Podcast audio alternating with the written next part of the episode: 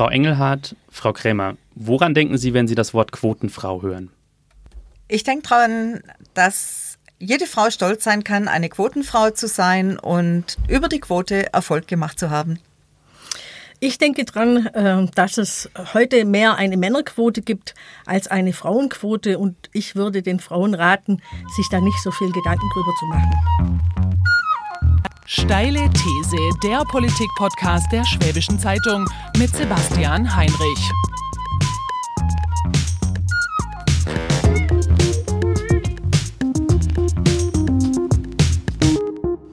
Herzlich willkommen zur steilen These, dem Politik-Podcast der Schwäbischen Zeitung. Heute zum Weltfrauentag, zum dem 8. März, zu dem diese Folge erscheinen wird, sprechen wir über ein Thema, das sehr viele Menschen bewegt und das zu diesem Tag sehr gut passt nämlich um die über die Frauenquote. Und meine beiden Gäste haben heute die steile These mitgebracht, so wie sich das für den Weltfrauentag gehört. Ohne Frauenquote geht es nicht, sagen Frau Engelhardt, Heike Engelhardt und Carmen Krämer. Bevor ich die beiden vorstelle, möchte ich ähm, zur Einleitung ein paar Worte sagen. Ich werde gegen die Quote argumentieren tatsächlich, weil ich persönlich gegen eine Frauenquote bin. Ich weiß aber, dass ich bei dieser Diskussion nur verlieren kann, eigentlich weil ich ein Mann bin. Und ein Mann zu sein heißt halt leider im Jahr 2020 immer noch in einigen Bereichen privilegiert zu sein. Und damit mir Befürworterinnen und Befürworter einer Frauenquote nicht zu Recht vorwerfen können, dass das sehr komisch ist, wenn ein Mann gegen die Quote argumentiert, werde ich so machen in dieser Diskussion.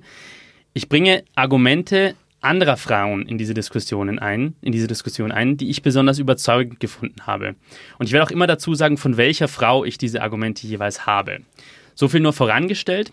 Und jetzt möchte ich Ihnen meine beiden Gäste vorstellen. Zunächst Heike Engelhardt. Stellen Sie sich doch bitte mal unseren Hörerinnen und Hörern vor.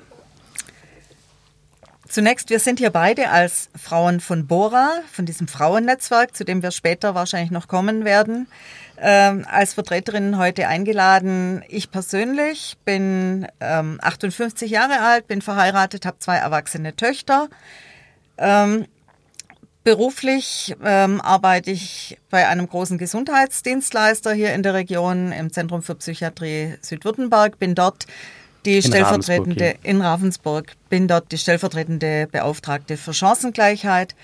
Ähm, ich engagiere mich auch politisch ähm, und da kommt die Klammer dazu, ähm, das Thema Frauenförderung, Frauenrechte, gleiche Chancen, gleiche Rechte, gleiche Beteiligungsmöglichkeiten für Frauen ist mir sowohl politisch als auch beruflich ein großes Herzensanliegen. Und deshalb freue ich mich, dass ich heute eingeladen bin und dass wir zu diesem Thema Stellung nehmen können. Frau Engelhardt, Sie sind, wenn ich das so sagen darf, korrigieren Sie mich, wenn ich es falsch sage, so eine Art Urgestein der SPD hier in, in Ravensburg. Ich sag mal so einer Partei, die es nicht ganz leicht hat in dieser Region immer. Also wenn man nach sechsjähriger Parteizugehörigkeit zu den Urgesteinen gehört, ähm, dann bin ich ein Urgestein.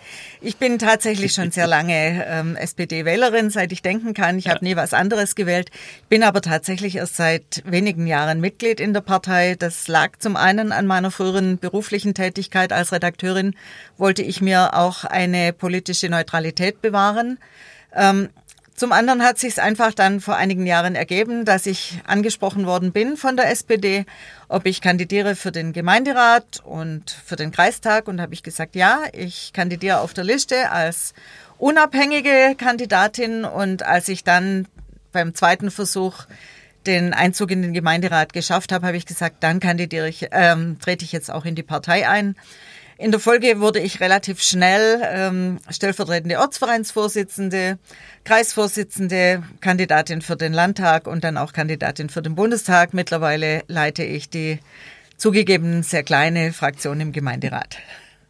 Frau Krämer, stellen Sie sich doch bitte noch kurz vor. Sind der zweite Gast in dieser Runde. Gut, einiges hat äh, die Heike ja schon gesagt, dass wir heute in Vertretung äh, für Bora hier sind. Ähm, ich selbst bin 55 Jahre alt, verheiratet, habe einen erwachsenen Sohn, der Jura in Konstanz studiert und bin seit 96 äh, Beauftragte für Chancengleichheit im ZFP, im Zentrum für Psychiatrie in Weißenau. Was bedeutet, dass ich mich natürlich sehr, sehr lange schon mit dieser Thematik befasse Und ich finde es richtig spannend, dass wir heute mal ganz aktiv über die Quote streiten werden. Vielen Dank für die Einladung. Gerne. Carmen ist Ihr Vorname, Carmen Krämer und Heike Engelhardt. Es freut mich sehr, dass Sie sich heute mit mir streiten wollen. Dann gehen wir auch direkt in den Streit hinein. Zunächst mal, bevor wir anfangen zu streiten, würde ich gerne mal ganz kurz von Ihnen beiden wissen, wie Sie zu Ihrer Position eigentlich gekommen sind. Was hat Sie dazu gebracht, dass Sie heute sagen, ohne die Quote geht es nicht mehr?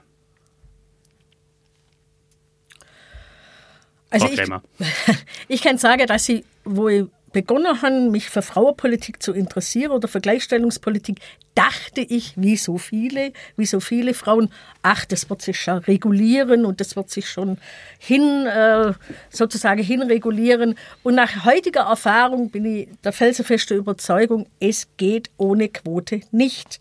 Wir haben so lange auf Freiwilligkeit in der Wirtschaft gesetzt, auf Freiwilligkeit in der Politik und die Zahlen, wo uns heute vorliegen, sprechen einfach dagegen, dass es, dass es geht, dass es sich anpasst sozusagen nur, weil wir alle sagen, wir wollen es. Mhm. Und wir sehen, dass es gute Beispiele gibt in Norwegen und in Frankreich zum Beispiel, dass da wirklich Erfolg mit der Quote erzielt wird oder auch hier, dass man in Wirtschaftsbetriebe, äh, wo schon die Quote eingeführt ist, in Aufsichtsräte, dass da die, der Frauenanteil einfach steigt. Mhm. Und ich bin der felsenfesten Überzeugung, dass wenn man im Parlament wenn ein Parlament sozusagen die Bevölkerung widerspiegeln soll und da unter 30 Prozent, um jetzt nicht gleich vorweg alle Zahlen zu verwenden, unter 30 Prozent Frauen vertreten sind, dann wird die Bevölkerung nicht wiedergespiegelt. Mhm. Und das ist für mich nicht demokratisch. Mhm. Und da brauchen wir Maßnahmen, und das ist sicher eine von vielen Maßnahmen,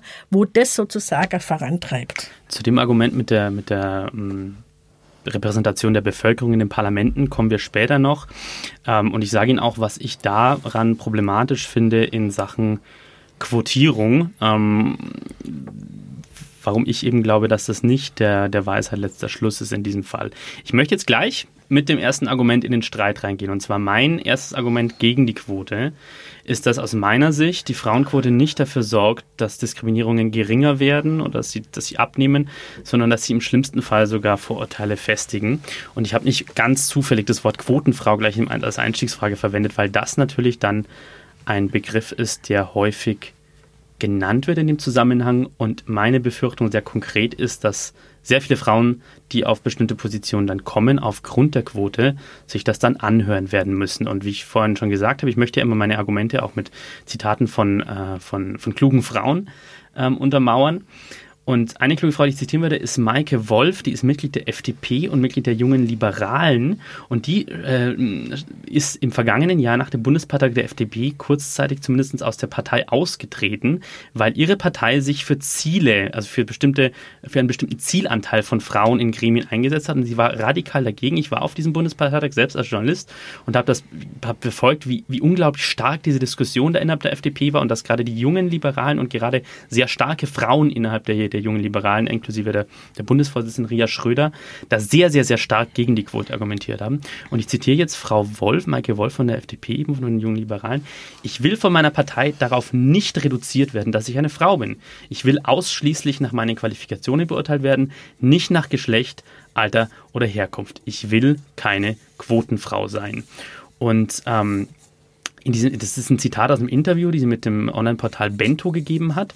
Und später im Interview sagte sie auf die Frage, äh, sie selbst definiert sich als Feministin und sie sagte, wie sie ihr Ziel als Feministin definierte auf diese Frage, sagte sie Gleichberechtigung. Dass alle werden können, was sie möchten.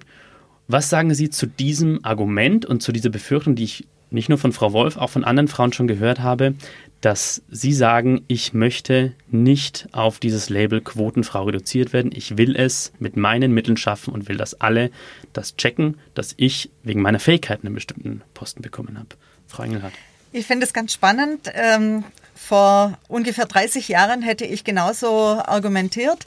Ich mhm. habe gesagt, früher, ich bin fähig, kompetent genug, ähm, ich bin emanzipiert genug, ich brauche die Quote nicht, ich hm. werde meinen Weg machen aufgrund meiner Kompetenzen, meiner Ausbildung, meines, meiner Persönlichkeit. Ich werde diesen Weg schaffen.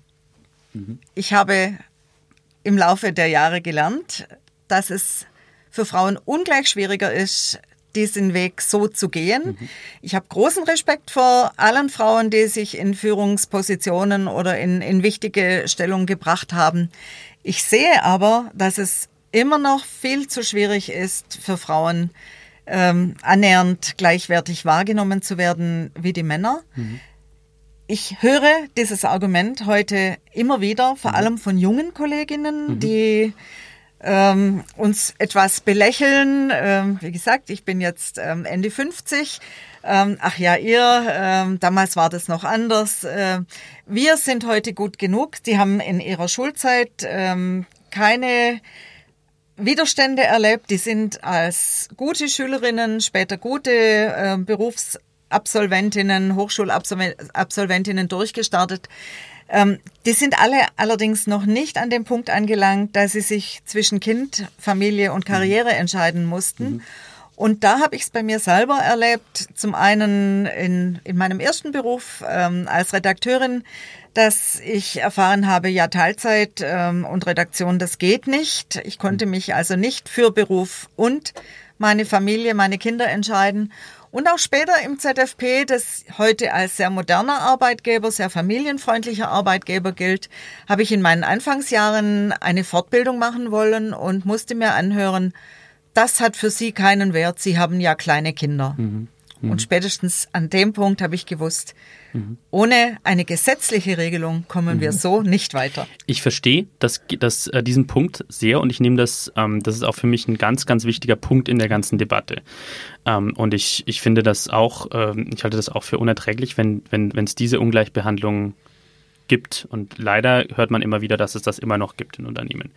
Ich denke aber, dass der Weg dorthin eben nicht die Quote ist. Weil ich, ich würde jetzt entgegen argumentieren, dass äh, über eine Quote man an dem Punkt vielleicht nur bestimmte Probleme übertüncht. Also man zwingt einen Arbeitgeber vielleicht zu bestimmten Sachen, aber ähm, die, das, was Sie meinen, auch was, das ist ja auch viel verbunden mit Wertschätzung, damit äh, Frauen etwas zuzutrauen, was man Männern vielleicht selbstverständlich zutraut. Es gibt ja diese berühmten Beispiele von, ähm, dass, dass bestimmte Frauen, die in eine Führungsposition wollen, sei es in der Politik, sei es in der Wirtschaft, dass die dann teilweise gefragt werden, ja, äh, wie wollen Sie das mit der, mit der Familie vereinbaren? Das würde man halt einen Mann äh, eher nicht fragen, äh, auch wenn der äh, ein kleines Kind äh, gerade hat ähm, dass das alles immer noch, immer noch passiert. Aber ich sage, mein Argument wäre an der Stelle, dass, es, dass die Quote da halt auch nur Probleme übertünchen würde. Das Problem liegt ganz woanders aus meiner Sicht. Das Problem liegt bei strukturellen, bei strukturellen äh, Problemen. Zum Beispiel ähm, Kinderbetreuung. Wenn die Angebot, Angebote, wenn die Angebote fehlen an, an Kinderbetreuung, wenn sie schlecht ausgebaut sind, wenn ähm, es für Männer immer noch, also immer noch einfacher ist, auch aus kulturellen Gründen vielleicht, ähm, weiterzuarbeiten, während die Frau zu Hause bleibt, eben auch, weil vielleicht die Betreuungsmöglichkeiten fehlen, ähm, dann ist, ist, das schwieriger. Und in dem Bereich ist ja auch schon einiges passiert. Stichwort Elterngeld, das wird jetzt auch reformiert, wird ausgeweitet. Ähm, das ist mit dem expliziten Ziel auch, dass, ähm, dass, dass gerade auch die, die, die Väter sich mehr Zeit nehmen können für die Kinder, wenn sie das wollen. Und ähm, mein Punkt ist eben, die Quote übertüncht da vielleicht nur das Problem. Sie schafft doch, sie schafft doch die, die eigentlichen Probleme darunter nicht ab. Also, Frau Krämer? Also das ist eine Maßnahme unter vielen natürlich. Selbstverständlich haben Sie recht, dass das ein strukturelles Problem ist. Und so wie man die Frauenquote in Politik und Wirtschaft fordert, muss man oder fördern, fordern wir auch die Männerquote in Familienarbeit. Mhm. Weil da sind die Männer unterrepräsentiert. Aber auch da ist es ein strukturelles Problem. Nicht nur, dass das einzelne Individuum das nicht machen will, mhm. sondern dass die Gesellschaft, die Kultur es viel leichter ist, sozusagen äh, weiterzuarbeiten und die Frau die, Ar die Familienarbeit zu Hause machen zu lassen. Es ist ja für einen Mann viel schwieriger, beim Spielplatz zu stehen und sich anhören zu müssen, ja, hast du nichts Besseres zum tun, als hier auf die Kinder aufzupassen zum Beispiel. Mhm. Also ich will damit sagen, das ist eine gemeinschaftliche Aufgabe, mhm. wo alle Geschlechter natürlich betrifft. Und wenn auf der einen Seite sich was ändert über eine Frauenquote in mhm. den Bereichen, wo die unterrepräsentiert sind, muss sich auf der anderen Seite auch was regeln mhm. oder was verändern. Mhm. Und zu den Struktursachen haben Sie natürlich völlig recht. Wir müssen die Kinderbetreuung ausbauen. Mhm. Wir müssen sie flexibler gestalten, dass beide Geschlechter, also die Eltern berufstätig werden können und dann auch Karriere machen. Was mir noch sehr aufgefallen ist, dass die Quote gegen Qualifikation stellen. Und das ist für mich überhaupt Warum? nicht so. Weil Warum? sie, weil sie sagen zum Beispiel das Zitat, ich weiß jetzt nicht mehr von der FDP-Frau, Mhm. dass sie sagt, ja, ich will ja wegen meiner Qualifikation und nicht nur wegen der Quote, Ja. sondern selbstverständlich gehen wir ja erstmal davon aus, dass alle für den Job oder die Aufgabe, wo sie sich Mhm. bewerben, egal ob Männer oder Frauen, grundsätzlich qualifiziert sind. Mhm. Und da frage ich mich immer, warum sollen die Frauen plötzlich schlechter qualifiziert sein? Da, da, darum geht es ja gar nicht. Darum geht's ja gar nicht. Der Einwand ist nur der, wenn Sie es quotieren, also wenn Sie gesetzlich festlegen, ähm, für eine bestimmte, für bestimmte Funktionen, Führungspositionen in Unternehmen, in Behörden muss ein bestimmter Anteil weiblich sein, dann besteht das Risiko natürlich, dass ähm, äh, wenn zwei Personen um einen, einen Posten konkurrieren und es gibt, äh, es wird eben nicht nur ausschließlich nach, nach Qualifikation entschieden, sondern, sondern auch nach Geschlecht und dann kann natürlich das passieren, dass es eine, eine weniger gut qualifizierte Frau es schafft und ein eher besser qualifizierter Mann es nicht schafft. Das kann ja passieren dann. Und dann haben sie ja, haben sie ja vielleicht das Problem, weil das vielleicht auch im Unternehmen viele Leute sich denken, oh, da wäre jetzt in diesem konkreten Fall, wäre jetzt, wäre jetzt vielleicht der, der, ähm, der, der Mann qualifizierter gewesen, ist halt nicht genommen worden wegen Frauenquote. Also wir haben, wir haben sozusagen Anhaltszahlen. Es gibt ja das Chancengleichheitsgesetz, nach dem äh, alle Länder sozusagen versuchen, diesen Frauenanteil zu erhöhen. Und da ist ganz klar, bei gleicher Qualifikation auf sogenannten Frauenförderstellen sind Frauen einzustellen, aber immer in Kombination mit der Qualifikation. Also das ist ja, ist ja selbstverständlich. Dass das, und wenn denn sozusagen beide gleich qualifiziert sind. Und dann zu sagen, jetzt habe ich aber in der Geschäftsleitung oder auf, in Führungsebene viel weniger Frauen, jetzt nehme ich die Frau, damit ich da diesen Anteil erhöhe, dann finde ich das also sehr nachvollziehbar. Und um jetzt einmal die Strukturen zu verändern, um Strukturen zu verändern, brauchen wir Rollenbeispiele. Wir brauchen Beispiele für Frauen, dass sie auch wie die Männer alles werden können. Also und wenn ich, wenn ich jetzt 50 Prozent hätte, dann wäre ich dafür, dass man die Quote wieder abschaffen. Aber solange wir die halt noch nicht haben, glaube ich, dass das eine Maßnahme ist, auch die Strukturen zu ändern. Was sagen Sie aber konkret jetzt, äh, vielleicht die Frau Engelhardt, was sagen Sie jetzt konkret zu dem, zu diesem, zu diesem Punkt? Wenn Ihnen Frauen das sagen, und wie gesagt, das ist jetzt nicht nur Frau Wolf, das habe ich ähm, auch zum Beispiel von, von meiner Frau schon mehrfach gehört, dass sie das niemals möchte. Dass sie, äh, dass der Eindruck entstehen kann oder dass es einfach vielleicht auch faktisch so ist, dass sie einen bestimmten Posten nur bekommen hat, weil es eine Quote dafür gibt. Was sagen Sie da konkret jemanden, der dieses, der dieses Argument vorbringt? Warum das, stimmt das aus Ihrer Sicht nicht? Dann würde ich sagen, mach dich nicht so klein. Du hast diese Stelle bekommen, du kannst dort gute Arbeit leisten, du kannst dort zeigen, was du kannst und sei doch ein- einfach froh, dass du diese Stelle bekommen hast. Ja, aber wenn es aber Ich faktisch das- so ist, dass jemand wegen einer Quote diese Stelle bloß bekommen hat, dann Dann hat sie Glück gehabt. Bisher haben Männer das Glück gehabt, dass sie, dass sie Stellen bekommen Mhm. haben. Sie haben nämlich die Quote äh, verinnerlicht äh, qua Geschlecht. Ich, ich glaube, wir müssen da weggehen davon, das Wort Quotenfrau oder Quotenmensch als Mhm. Stigma zu bezeichnen, als, als negativ belastet zu besehen, sondern schlichtweg, ja, es gibt eine Quote. Ich habe lange Zeit bevor sie Vorsitzende in der SPD geworden ist, hat die Leni Breimeyer hier bei einem Gewerkschaftstag mal gesagt, ich bin eine Quotenfrau. Jawohl, ich bin Quotenfrau. Ich bin über die Quote in den Personalrat oder in den, in den Betriebsrat meines damaligen Unternehmens gekommen. Ich bin über die Quote in der Gewerkschaft ähm, nach vorne gekommen und ich bin stolz drauf. Ich bin stolz drauf, als Quotenfrau meinen Weg gemacht zu haben.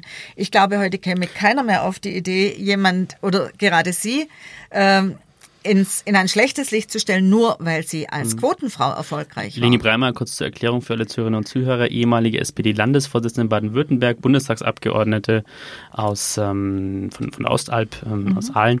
Ähm, das nur zur Erklärung, wer Frau Breimer nicht kennen sollte.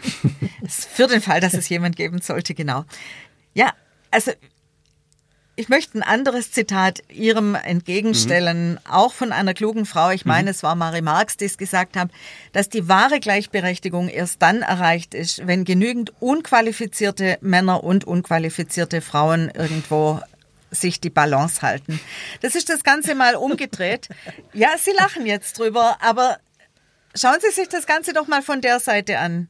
Wir reden immer davon, ja, die ist nicht gut genug und ach, die hat die Stelle nur bekommen, weil sie, ähm, weil sie als Quotenfrau da durchgegangen ist. Da schwingt immer mit, eigentlich kann sie gar nichts, aber weil sie jetzt eine Quotenfrau ist, hat sie jetzt diese Stelle bekommen. Das will ich ja gar nicht so pauschal sagen. Ich will ja nur es sagen, ich will ja wiedergeben, ich will ja wiedergeben, was auch wie gesagt Frauen zu diesem Thema sagen, dass sie, ja? dass sie diese Befürchtung ganz konkret haben und ähm, dass sie eben sagen, da, da, wird eine neue Schublade geschaffen, ähm, da, da, da, wird, ähm, da wird einfach die Legitimation im Zweifelsfall auch, ähm, wie soll man sagen, ähm, gefährdet von, von Frauen, die bestimmte, die bestimmte Positionen erreichen. Und ich bin ja bei allen Punkten, die Sie vorangesprochen haben, bei den strukturellen, das habe ich schon gesagt, da bin ich ganz bei Ihnen. Ich bin absolut dafür, dass wir alles, was, diese, was die Chancengleichheit ähm, behindert, beseitigen.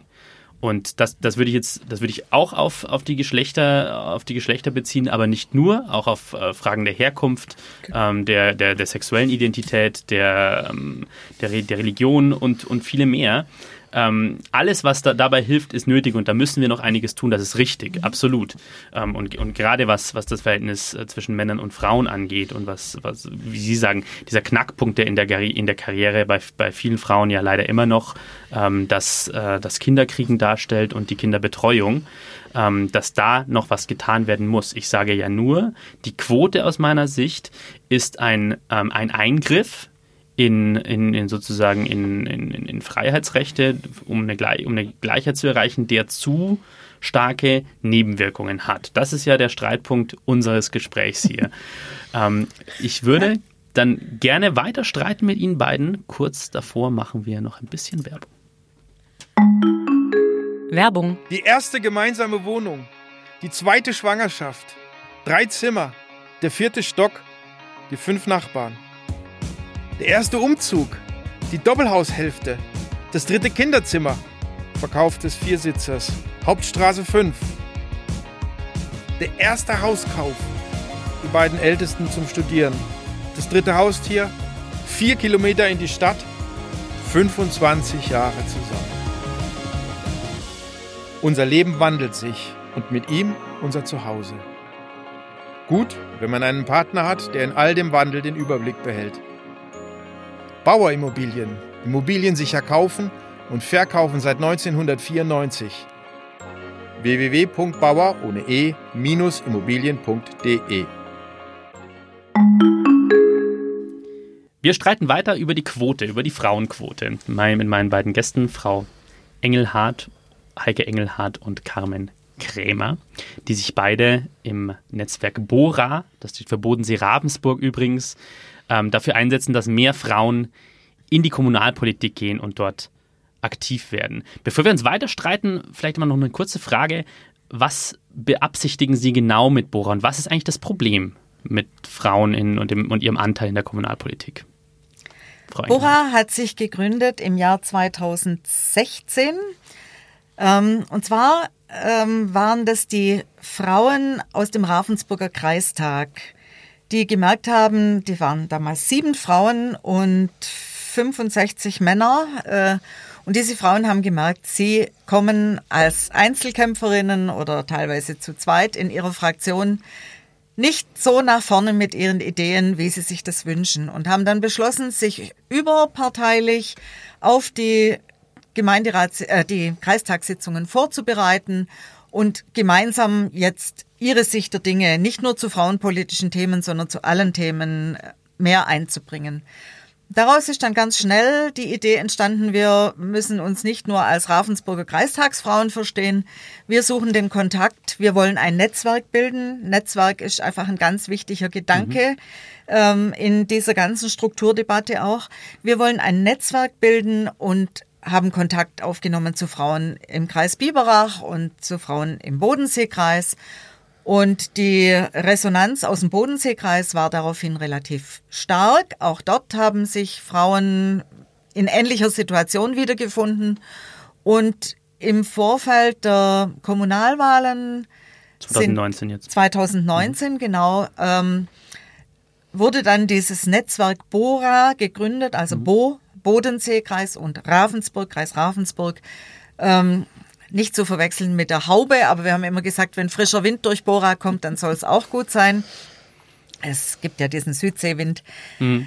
Ähm, wir wollten ähm, dann, wir haben das dann unterstützt, auch durch Frauen aus den Gemeinderäten mhm. und auch aus den Parteien, die nicht in Kommunalparlamenten waren, die sich aber für Kommunalpolitik interessieren. Ja.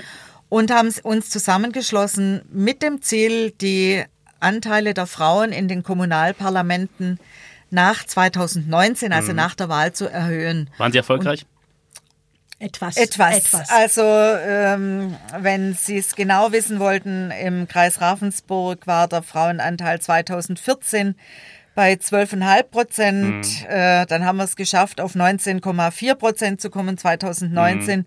Im Bodenseekreis ähm, ist der Frauenanteil äh, im Kreistag von 14 auf 19,6 gestiegen.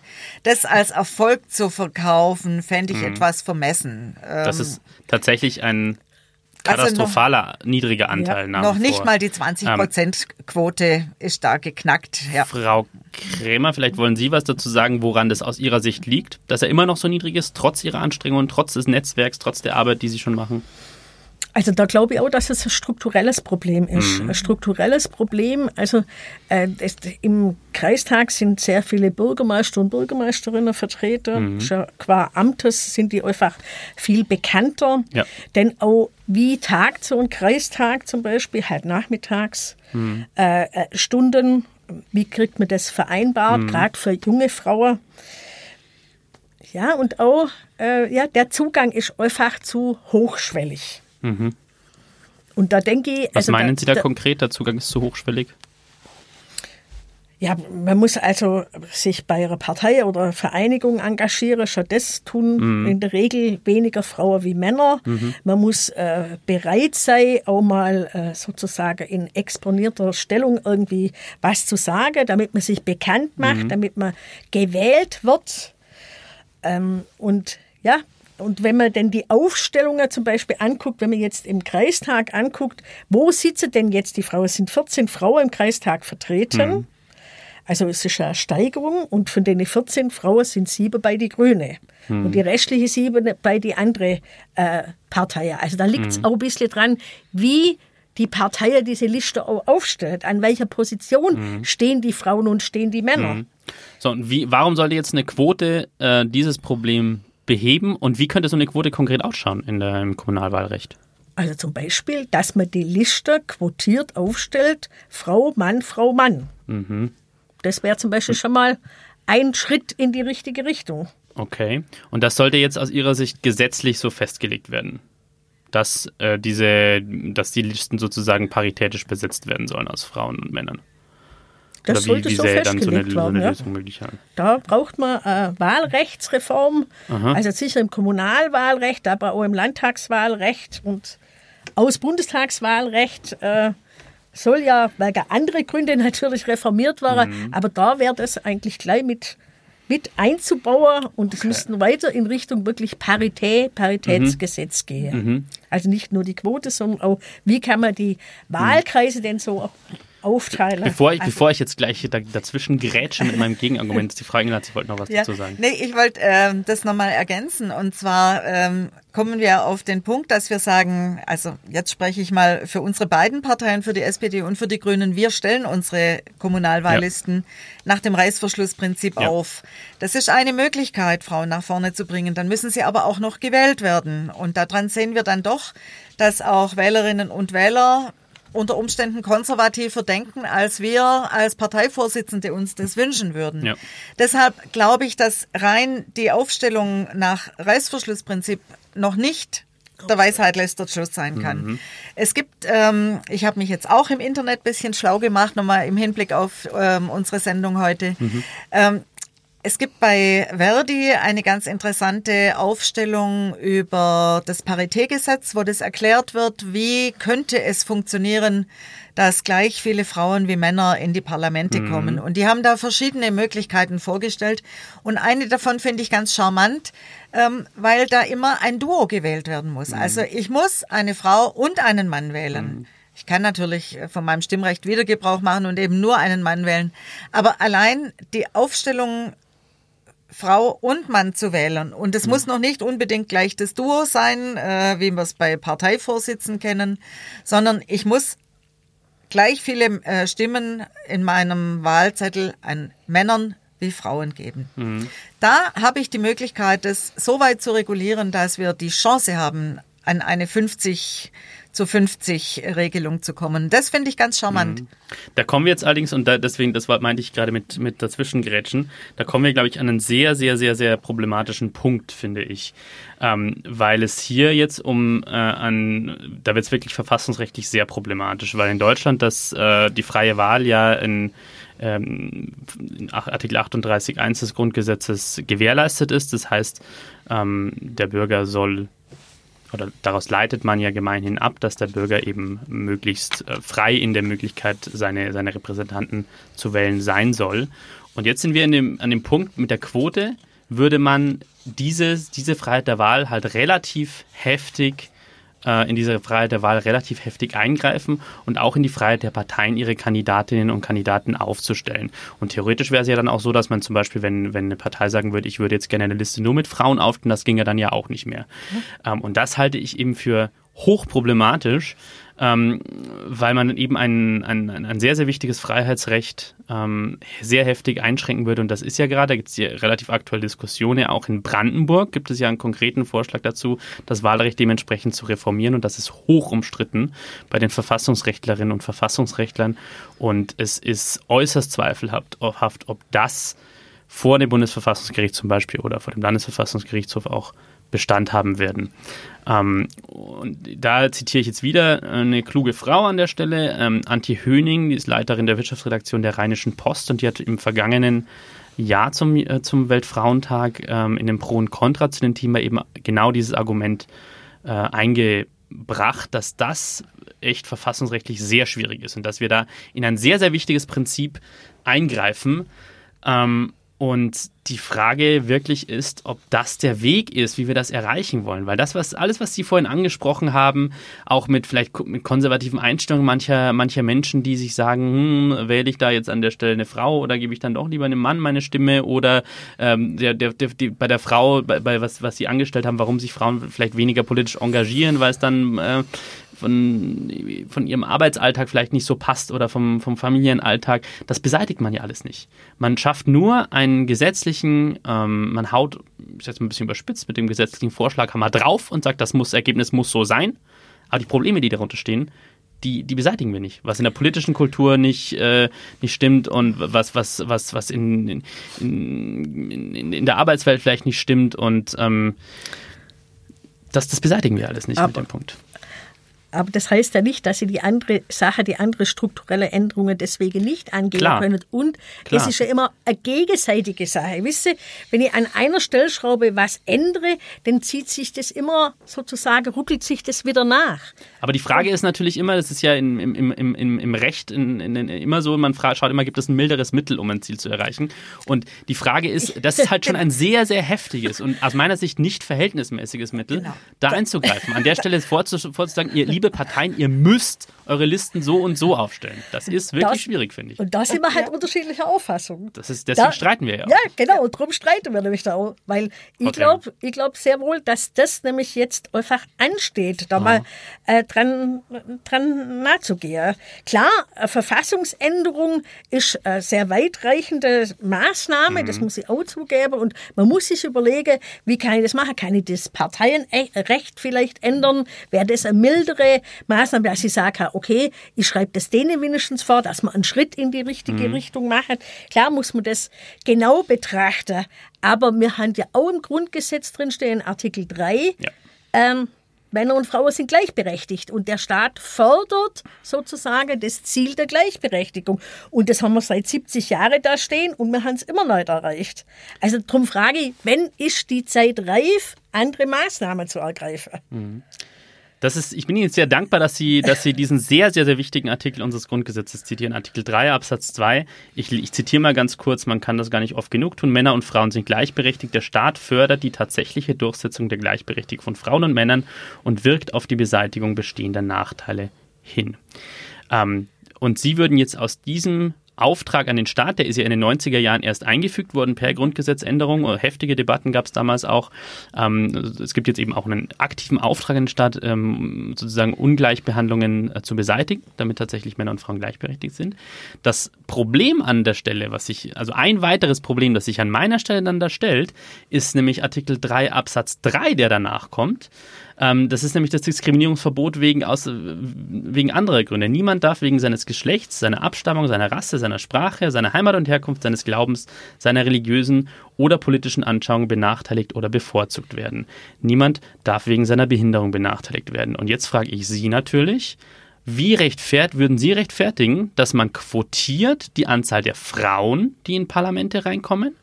Und wie rechtfertigen Sie dann, dass man zum Beispiel nicht quotiert, dass nicht ein bestimmter Anteil von Menschen mit Migrationsgeschichte in die Parlamente kommt, ein bestimmter Anteil von Menschen mit nicht akademischer Bildung, ein bestimmter Anteil von Menschen ähm, Angehörige bestimmter, bestimmter, bestimmter, bestimmter Berufsgruppen, bestimmter religiöser Gruppen. Ähm, und ich zitiere jetzt wieder Antje Höning, die Leiterin der Wirtschaftsredaktion der Rheinischen Post. Wörtlich, wer Artikel 3 zur Rechtfertigung der Frauenquote heranzieht, kann dies mit gleichem Recht auch zur Rechtfertigung einer Rheinländer, Katholiken oder Unternehmerquote tun. Das ist jetzt natürlich ein bisschen überspitzt und scherzhaft gemeint, aber so ganz äh, unernst ist es auch nicht gemeint, weil sie zum Beispiel dann weiterschreibt, äh, ja, zum Beispiel eine Quote von Unternehmern im Bundestag wäre ja gar nicht mal so schlecht, weil da sitzen ja, wie wir wissen, zum Beispiel überdurchschnittlich viele Anwältinnen und Anwälte.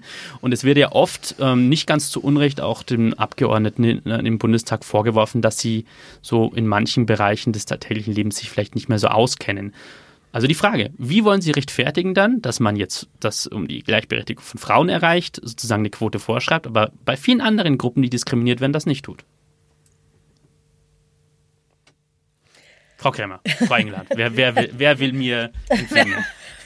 Also das ist sicher ein Problem, das mhm. sehe ich auch so. Also ähm, das muss man sich überlegen, dass es natürlich nicht, drum, nicht nur darum geht, dass die Parlamente äh, weiblicher zu machen, mhm. sondern es geht auch darum, die Parlamente diverser, mhm. auch jünger zum Beispiel zu machen. Mhm. Aber ich bin schon der Auffassung, dass man nicht sagen kann, ähm, weil wir das nicht alles mit einem Schlag hinbekommen, mhm.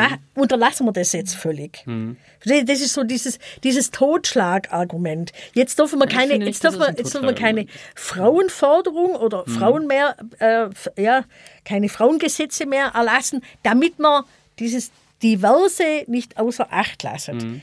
Weil im Moment ist es halt so, dass die Diskriminierung für alle außer für die Männer Gültigkeit hat. Weil die Männer sind überdurchschnittlich dort. Die mhm. Männer sind äh, zu, also im Kreistag zum Beispiel zu 80 Prozent dort. Ja. Das ist ja auch, da sind ja alle anderen diskriminiert. Also ja gut, aber wie gesagt, also, die, die, die, viele andere Gruppen sind ja auch unterrepräsentiert. Also viele andere äh, Gruppen sind im, im Vergleich zu ihrem Anteil, zum Anteil an der Bevölkerung ja auch unterrepräsentiert. Es gibt ja, es gab vor fällt es gerade nicht aus dem Stegreif an, aber vor zwei, drei Jahren, glaube ich, von den Kollegen der Süddeutschen Zeitung mal eine Recherche, wo sie aufbereitet haben, wer fehlt im Bundestag. Und da war unter anderem der Frauenanteil, ja. aber eben auch der Anteil von Menschen mit Migrationshintergrund, mhm. von Menschen ähm, in nicht akademischen Berufen, ähm, die eben deutlich, deutlich, deutlich unterrepräsentiert waren im Bundestag. Und da ist jetzt, wie gesagt, die, die, ich finde jetzt nicht, dass es ein Totschlagargument ist, weil ähm, ich finde nicht, dass sich das, dass, dass man äh, in anderen Bereichen dann, dann sozusagen Frauenförderung ja ausschließen sollte. Auf keinen Fall. Fall. Nur sage ich, die Quote, also dieses starre Vorgeben, so und so viel Prozent, gerade in den Parlamenten, das ist halt wirklich ähm, das wichtigste, äh, genau, das, das wichtigste, das wichtigste, Gesetzgebungsorgan in unserem Staate ist, über dem steht nichts anderes mehr, ja, an, an, an Ranghöhe. Und dass das man, dass man da eben nur für einen Bevölkerung, nur für eine Art der Diskriminierung eine Quote schafft, halte ich für sehr problematisch. Weil es gibt Sie ja, schaffen eine Quote für 51 Prozent der Bevölkerung. Genau trotzdem, wie gesagt, halte ich das eben, eben für problematisch, weil man, weil man jetzt nur, in, nur diesen einen Bereich eben, eben reinnimmt und dann, wie gesagt, wie, wie rechtfertigen Sie dann, dass Sie andere Formen der Quotierung nicht einführen? Das ist immer so der, der springende Punkt, der mir nicht ganz einleuchtet. Also ich würde das auch gar nicht ausschließen. Also Mhm. ich, ich bin jetzt nicht, wo ich sage, ich möchte lauter X-Quote, aber ich möchte auch das im, im Verlauf irgendwie Mhm. ausschließen, dass es auch noch eine weitere Quote geben könnte. Also, Mhm. Dann sind sie aber dann so weit irgendwann, dass, dass die, dass aber- die, Freiheit, die Freiheit halt der Parteien und der Wähler so stark eingeschränkt wird, weil sie eben nicht mehr sagen können, ähm, ich nehme jetzt die, die, die Leute, die am qualifiziertesten sind, die vielleicht Jahr, Jahr, Jahre, jahrzehntelange Erfahrung haben, die will ich da, ich will da Fachpolitiker haben, denen ich vertraue, sondern dass man dann halt irgendwie 20 Quoten irgendwann hat, nachdem das Im bestimmt wird. Moment haben wir eine ausschließliche Männerquote. Von im Kreistag zum Beispiel 80 Mhm. Da, da gebe ich Ihnen absolut recht. Also ja, und ja, das wäre ja eine Verbesserung. Es wäre einen, ein Schritt, wenn man jetzt sagt, wir machen halt eine Quote für 51 Prozent der Bevölkerung, Mhm. nämlich die Frauen. Also, ja, aber, das, aber ich, ich verstehe, warum man diese, diese massive Diskriminierung, wo im Moment stattfindet, Mhm. dass man über die, also über die Hälfte ausschließt, mehr oder minder. Dass man da sagt, okay, äh, jetzt müssen wir aber auf einmal sozusagen alles erfüllen.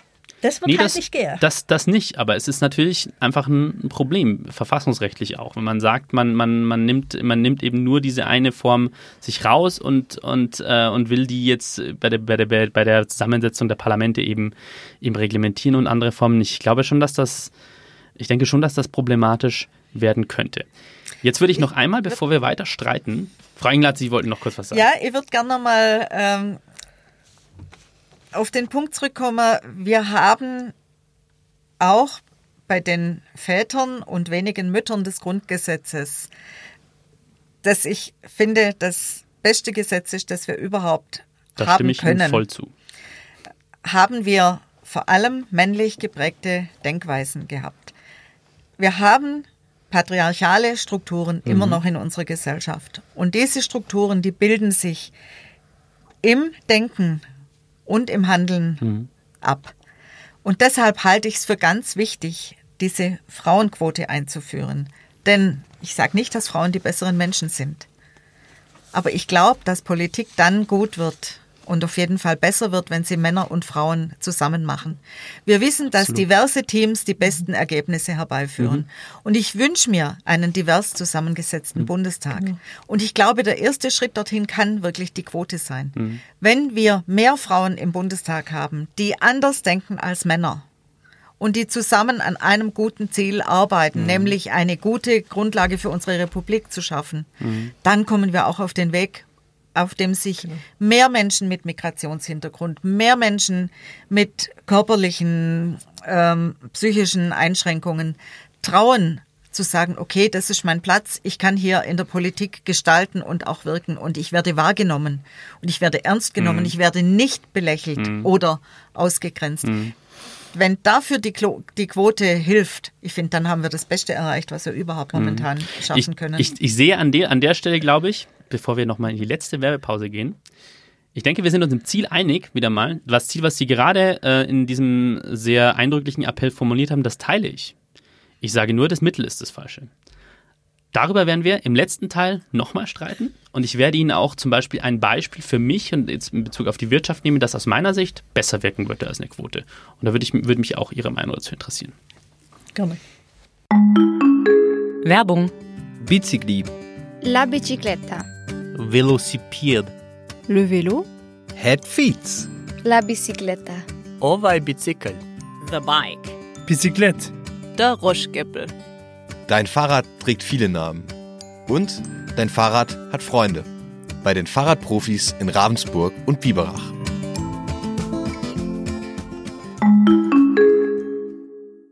So, dann gehen wir in den letzten Teil unseres Streits über die Frauenquote.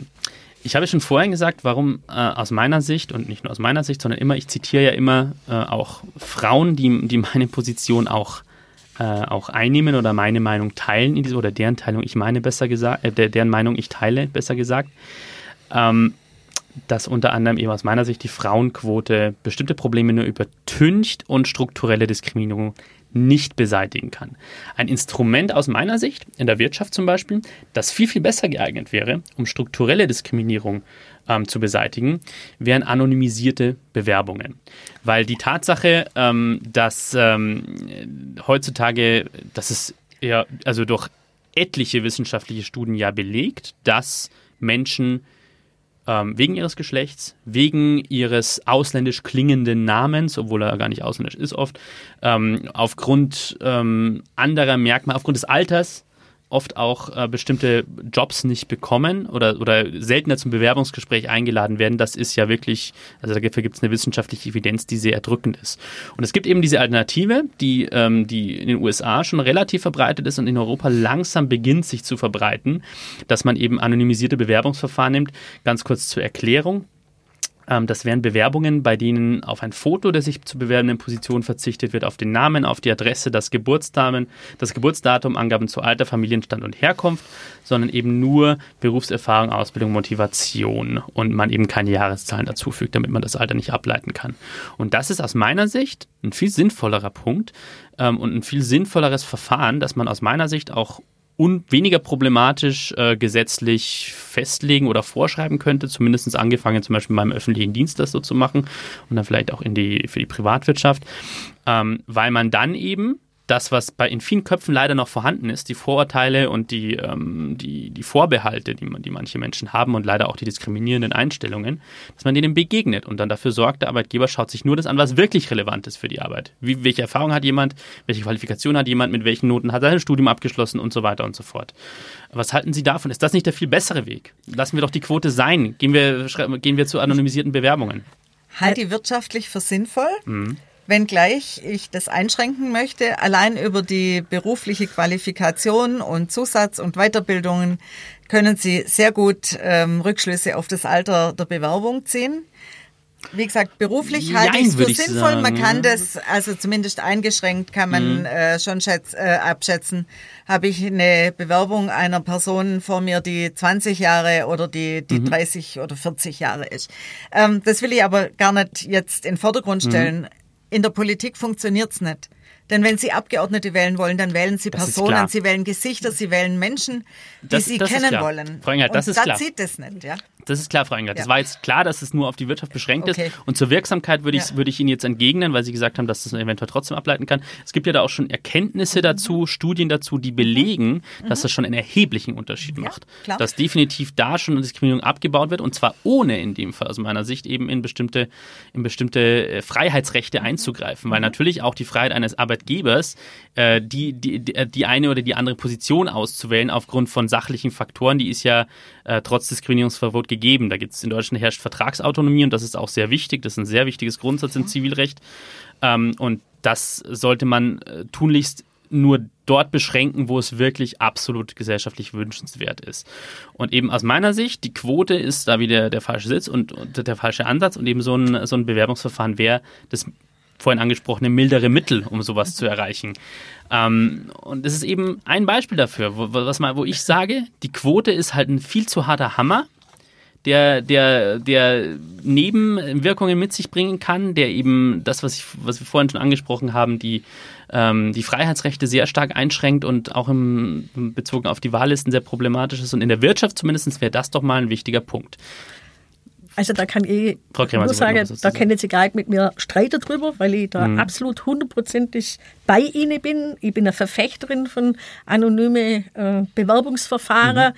Ich setze mich auch dort, wo ich in welche Gremien bin, auch dafür ein, dass man das zumindest im öffentlichen Dienst mal äh, einführt. Aber ich bin der Auffassung, das ist halt eine weitere Maßnahme neben der Quote. Mhm. Da, und da sind wir nur diskrepant.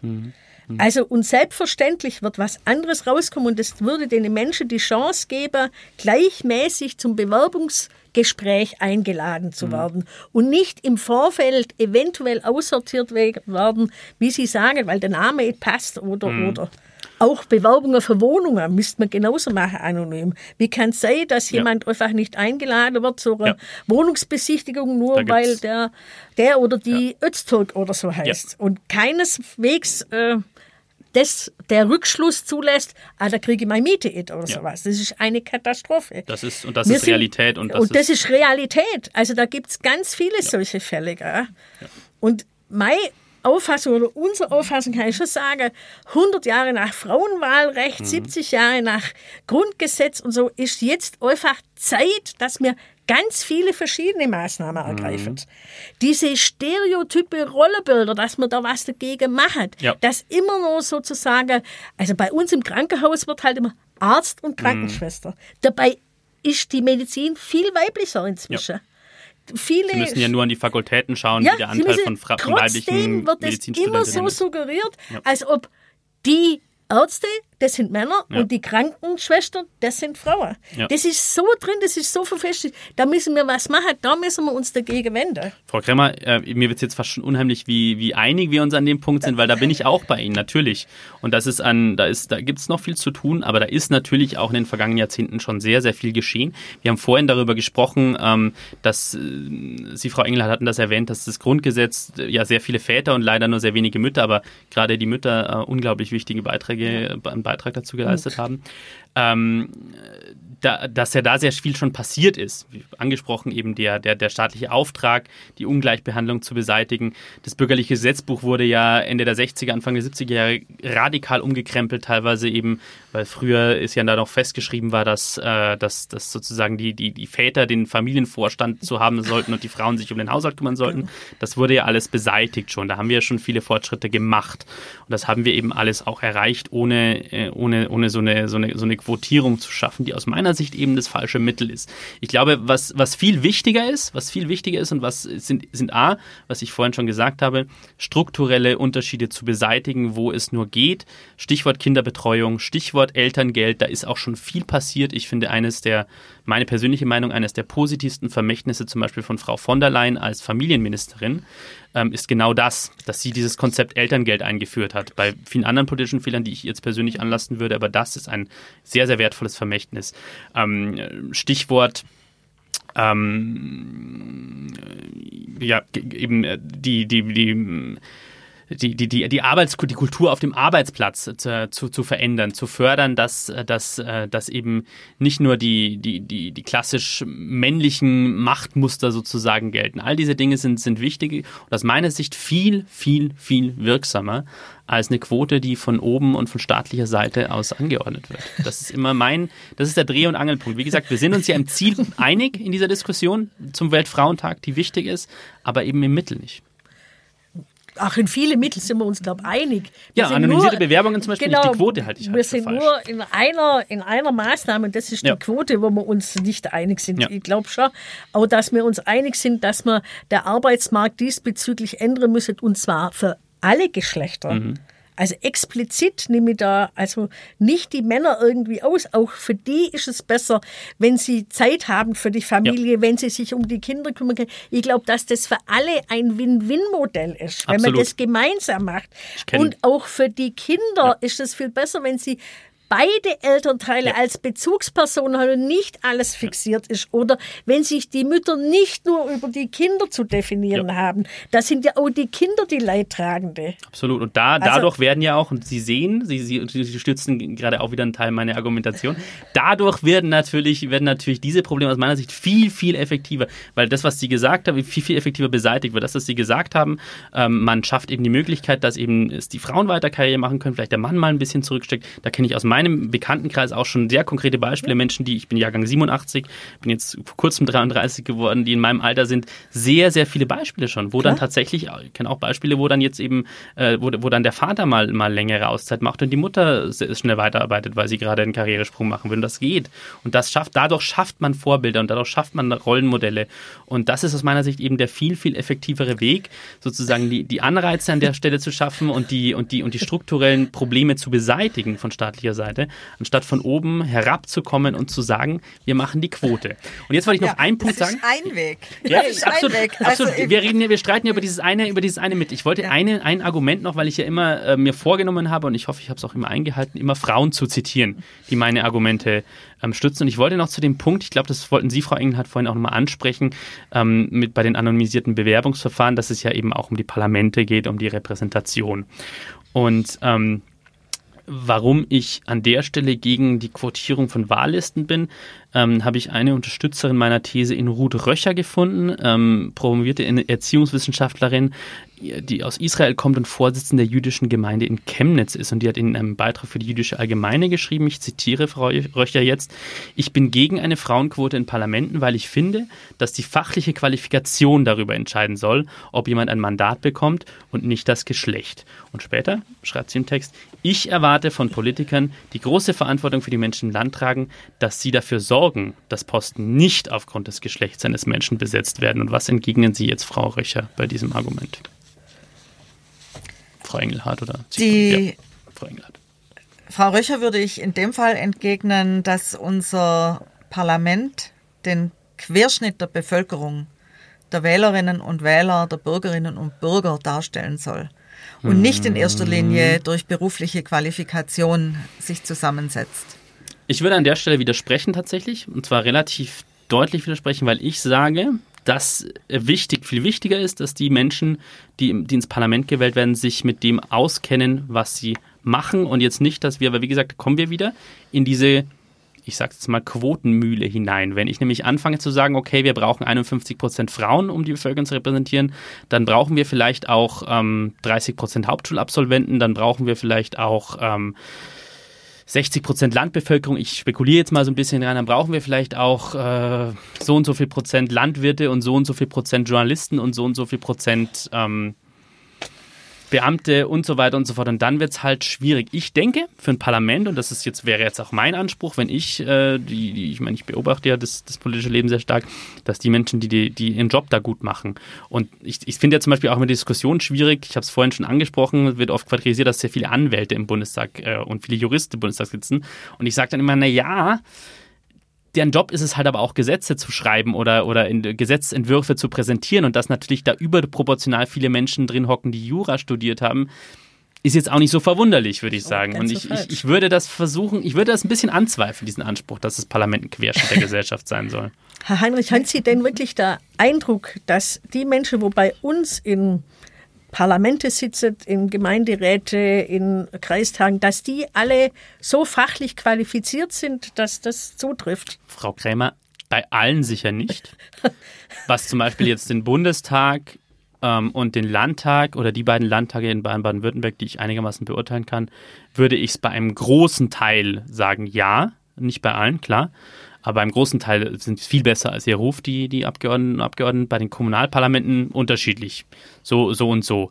Ähm, ich will halt, ich, ich will, ich, und ich will auch in keiner Weise sagen, dass natürlich, äh, jetzt, wenn, wenn der Frauenanteil höher wäre, er könnte gern, bei mir persönlich, für mich persönlich könnte der Frauenanteil auch gerne bei 70, 80 Prozent genau. liegen, wenn das, wenn das qualifizierte Menschen sind. Darum geht es mir gar nicht. Mir geht es ja nur darum, ähm, diese These vom Querschnitt der Gesellschaft umgeht da sein muss, das bezweifle ich halt. Wie gesagt, von mir aus könnte der Frauenanteil auch bei 80 Prozent in den Parlamenten liegen. Ich glaube, Ruanda ist zum Beispiel ein Land, wo, der, wo er über 50 Prozent liegt. Ja. Ähm, das wäre überhaupt kein Problem aus meiner Sicht, wenn, wenn, wenn die, die Menschen, die da drin hocken, ähm, qualifiziert sind und wenn die, die, unter, die unterschiedlichen Positionen im politischen Spektrum repräsentieren, wenn die alle unsere Demokratie achten, wenn die gute, guten Job machen, wäre mir das persönlich egal. Mir wäre tatsächlich, und da bin ich eben drauf Röcher, mir wäre wichtig, dass die das können. Ja, das wäre mir auch ganz wichtig. Aber ich sage nochmal, die Quote schließt ja nicht die Qualifikation nee, Das sage ich auch nicht. Das also auch, auch wenn ich jetzt 50 oder 30 Prozent Quote Aber sie schränkt es eventuell ein eben. Das Problem ist bei der Quote, dass, sie, dass, dass die Gefahr ist, dass sie diese Auswahl nach Qualifikation einschränkt. Das Warum schränkt es denn ein? Heißt es, dass sich dann auf einmal unqualifizierte Frauen um ein kommunales oder um ein äh, bundespolitisches Mandat bewerben? Nein, aber Weil ich, sie sich bisher nicht beworben haben. Nee, nee. Aber ich, ich, ähm, ich schaffe ich schaff einfach ein zusätzliches Kriterium, das ausschließlich dann darüber bestimmt. Ich schaffe ja nicht, wie gesagt, ich, nochmal, ich bin ja für alles dafür, dass dafür sorgt, dass mehr Frauen sich, sich auf diese Ämter bewerben, dass sie auf den Listen stehen und, und dass sie letztendlich auch ähm, sich, sich sozusagen in die politische Arbeit einbringen.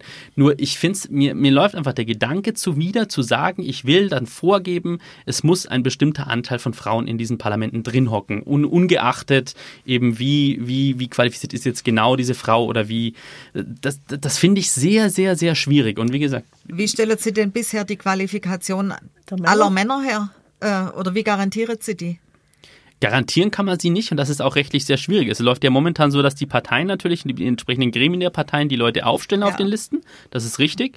Und äh, je nach dem Wahlrecht gibt es ja Möglichkeiten, dann das zu personalisieren. Im Kommunalwahlrecht in Bayern und in Baden-Württemberg kann man ja äh, sehr stark priorisieren. Man kann sagen, man wählt einen bestimmten Kandidaten nach oder eine bestimmte Kandidatin nach oben persönlich. Ähm, das, das, das, das ist natürlich der Punkt, ja. Und das finde ich auch gut so. Das ist auch, auch, auch wichtig so. Und das ist ja ein wichtiges Element der direkten Demokratie. Und im Bund, beim Bundestag und beim Landtag Gut, in Baden-Württemberg ist es ein bisschen speziell, aber beim Landtag Sehr, genau. das ist auch sehr speziell. Und da gebe ich, da, das ist übrigens Ja. Punkt, da würde ich sagen, das ist tatsächlich äh, Landtagswahlrecht in Baden-Württemberg. Da könnte man wahrscheinlich einen extra Podcast Ja, darüber genau. machen. Da könnte man Aber da geht es ja gar nicht um die. Quote. Ja. Da haben wir tatsächlich, um das nur mal kurz zu erklären, da haben wir tatsächlich ein Wahlrecht. Und da gebe ich Ihnen wahrscheinlich recht, da geht es gar nicht um die Quote, sondern das ist strukturell so gemacht, Ja. dass es momentan dazu führt, dass der Frauenanteil beschämend gering ist im baden-württembergischen Landtag. Das liegt aber nicht an der Quote, sondern es liegt darin, dass es ja in, in Baden-Württemberg, wenn man den Landtag wählt, dass man nur eine Stimme vergeben kann und dass es momentan so läuft, dass ähm, das eben nicht wie im Bundestag ist, nach, also dass, es, dass man zwei Stimmen hat, sondern eben nur eine und dass in bestimmten, dass dann, wenn der, wenn das Direktmandat vergeben wird, die anderen Mandate, die übrig bleiben, dann sozusagen auf die Leute, die auf dem zweiten Platz jeweils in bestimmten Landkreisen, die besonders gut als Zweitplatzierte Genau, die die abschneiden, verteilt äh, werden. Und ja. das läuft halt im Ergebnis darauf hin, dass der Frauenanteil in Baden-Württemberg äh, sehr, sehr, sehr niedrig ist. Beim, War noch ist- nie über genau. 30 Prozent. Nochmal? Gar nie. Wäre ich auch dafür, das Also- absolut zu ändern. Aber eben nicht durch eine Quote, sondern einfach durch ein, durch ein Wahlrecht, das vielleicht ein bisschen anders funktioniert, also wie es zum Beispiel Aber auch in der, Bayern das, funktioniert. das, der Versuch ist jetzt zweimal Genau. schon gescheitert. Ähm, Aber da reden wir jetzt auch wieder nicht über eine Ja, Quote. okay. Ja, genau. Ist großer Widerstand. Ähm, Genau. Ja, aber ich glaube wirklich, in dem Fall muss ich jetzt das aufmachen, ähm, dass sie jetzt Quote gegen Qualifikation äh, stellt.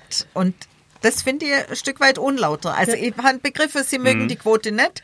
Ähm, das ist klar, das müssen sie jetzt auch, wenn sie die Antithese zu unserer steilen ich These ja überzeugt vertreten. davon. Da, Das ja, das ist ja Das ist ja- wunderbar, ja, dürfen sie sein. davon. Aber ich kann ihnen einfach nicht ganz folgen, denn sie sagen, nur weil es die Quote gibt, sind dann mehr unqualifizierte Frauen hinterher in diesem Parlament. Das habe ich nicht gesagt. Das dann habe ich Sie gesagt. falsch verstanden, dann erklären Sie mir es nochmal, wie Ich Sie habe nur meinen. gesagt, man schafft ein fixes Kriterium, eben den Anteil, das eben ungeachtet der Qualifikation festlegt, eine Frau und ein Mann müssen drauf sein. Das ist mein Problem mit der ganzen Sache.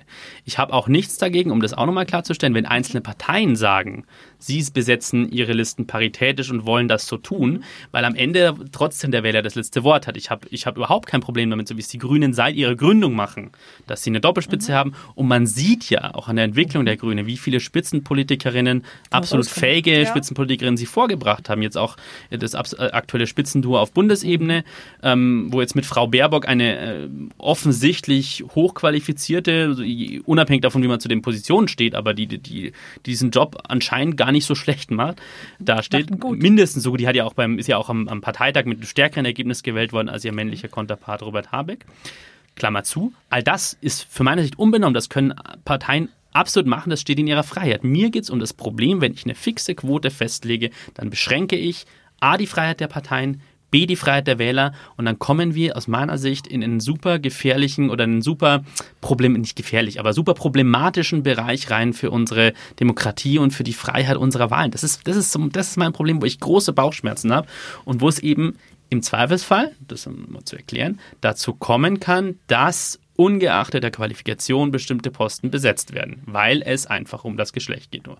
Das ist mir einfach zu kurz gegriffen. Ich glaube jetzt nicht, dass wir uns hier äh, völlig einig Das sind, wie müssen man wir gar nicht. Das ist ja das Schöne an der Das Demokratie. ja, und das ist auch das Schöne, dass, Dass man ein bisschen streiten kann. Absolut. Drüber, also ich wollte nur mal sagen, zur anonymen ähm, Bewerbung und zur Quote, ich will so sagen, es gibt nicht nur schwarz und weiß, sondern es gibt ganz viele Grautöne dazwischen, was man einfach alles parallel Ja. sozusagen machen muss. Ja. Und ich finde schon, dass wir ja in viele äh, Ansätze sehr ähnliche Auffassungen haben, dass man was bewegen Wie müssen, gesagt- dass man was machen müssen. Ja. Ähm, und meine Auffassung ist halt, vielleicht bin ich auch, weil ich schon so lange dabei bin, etwas ungeduldiger in meinem Alter mit 55 wie in ihrem Alter, dass ich denke, jetzt muss aber echt mal irgendwie was richtig vorangehen und ich vertraue nämlich so, dass das sich so einfach regelt. Und darum denke ich, glaube ich, wir brauchen die Frauenquote. Frau Engelhardt, Sie Ja. wollten auch noch was Ja, loswerden. ich denke einfach, ich, ich schaue mir jetzt den Kuchen an mit 100 Prozent und denke, ja, die Hälfte soll den Frauen gehören und die andere Hälfte den Männern. Mhm. Und wenn wir auf dem herkömmlichen Weg dort nicht ankommen oder nicht so schnell ankommen, wie wir uns das wünschen würden und 70 Jahre nach unserem Grundgesetz sind wir halt immer noch nicht so weit, dann denke ich, brauchen wir ein Mittel von außen, um das zu regulieren. Und da halte ich die Quote zu meinem jetzigen Standpunkt für das geeignetste Mittel. Hm. Und ich eben Eines. nicht. Das ist ja, Ja, genau der, der Unterschied in dieser, in dieser Debatte, weil ich beim, wie gesagt, ich denke, beim Ziel sind wir uns eigentlich einig, wobei ich jetzt gar nicht mal sagen muss, es muss die Hälfte sein. Ich habe schon gesagt, ich hätte auch überhaupt kein Problem damit, wenn im Bundestag 60 Prozent Frauen säßen. Das wäre mir äh, persönlich für, wäre für mich relativ unerheblich, aber es ist, ich bin vollkommen Ihrer Meinung, dass der Frauenteil momentan absolut zu niedrig ist. Ich denke eben nur, das Mittel ist nicht das Richtige, das zu erreichen. Also, und, und ich bin auch wirklich der Auffassung, dass wenn wir mal einen richtigen Anteil hätten oder jetzt sagen wir mal die 50 Prozent oder 60 oder 40, egal, dann kann man auch sagen, jetzt brauchen wir sie nicht mehr. Dann wäre ich auch dafür, sowas wieder abzuschaffen. Also nur als vorübergehende Maßnahme, bis es wirklich vollzogen ist, weil dann glaube ich, wenn es mal vollzogen ist, dann stabilisiert sich das. Halte ich, wie gesagt, trotzdem für schwierig. Es ist nicht, wäre nicht das Mittel, das ich für richtig hielte. Ich bedanke mich bei Carmen Krämer und bei Heike Engelhardt dafür, dass sie sich mit mir gestritten haben. Herzlichen Dank, dass sie sich mit mir gestritten haben. Ja, danke. Hat Vielen Spaß Dank. gemacht.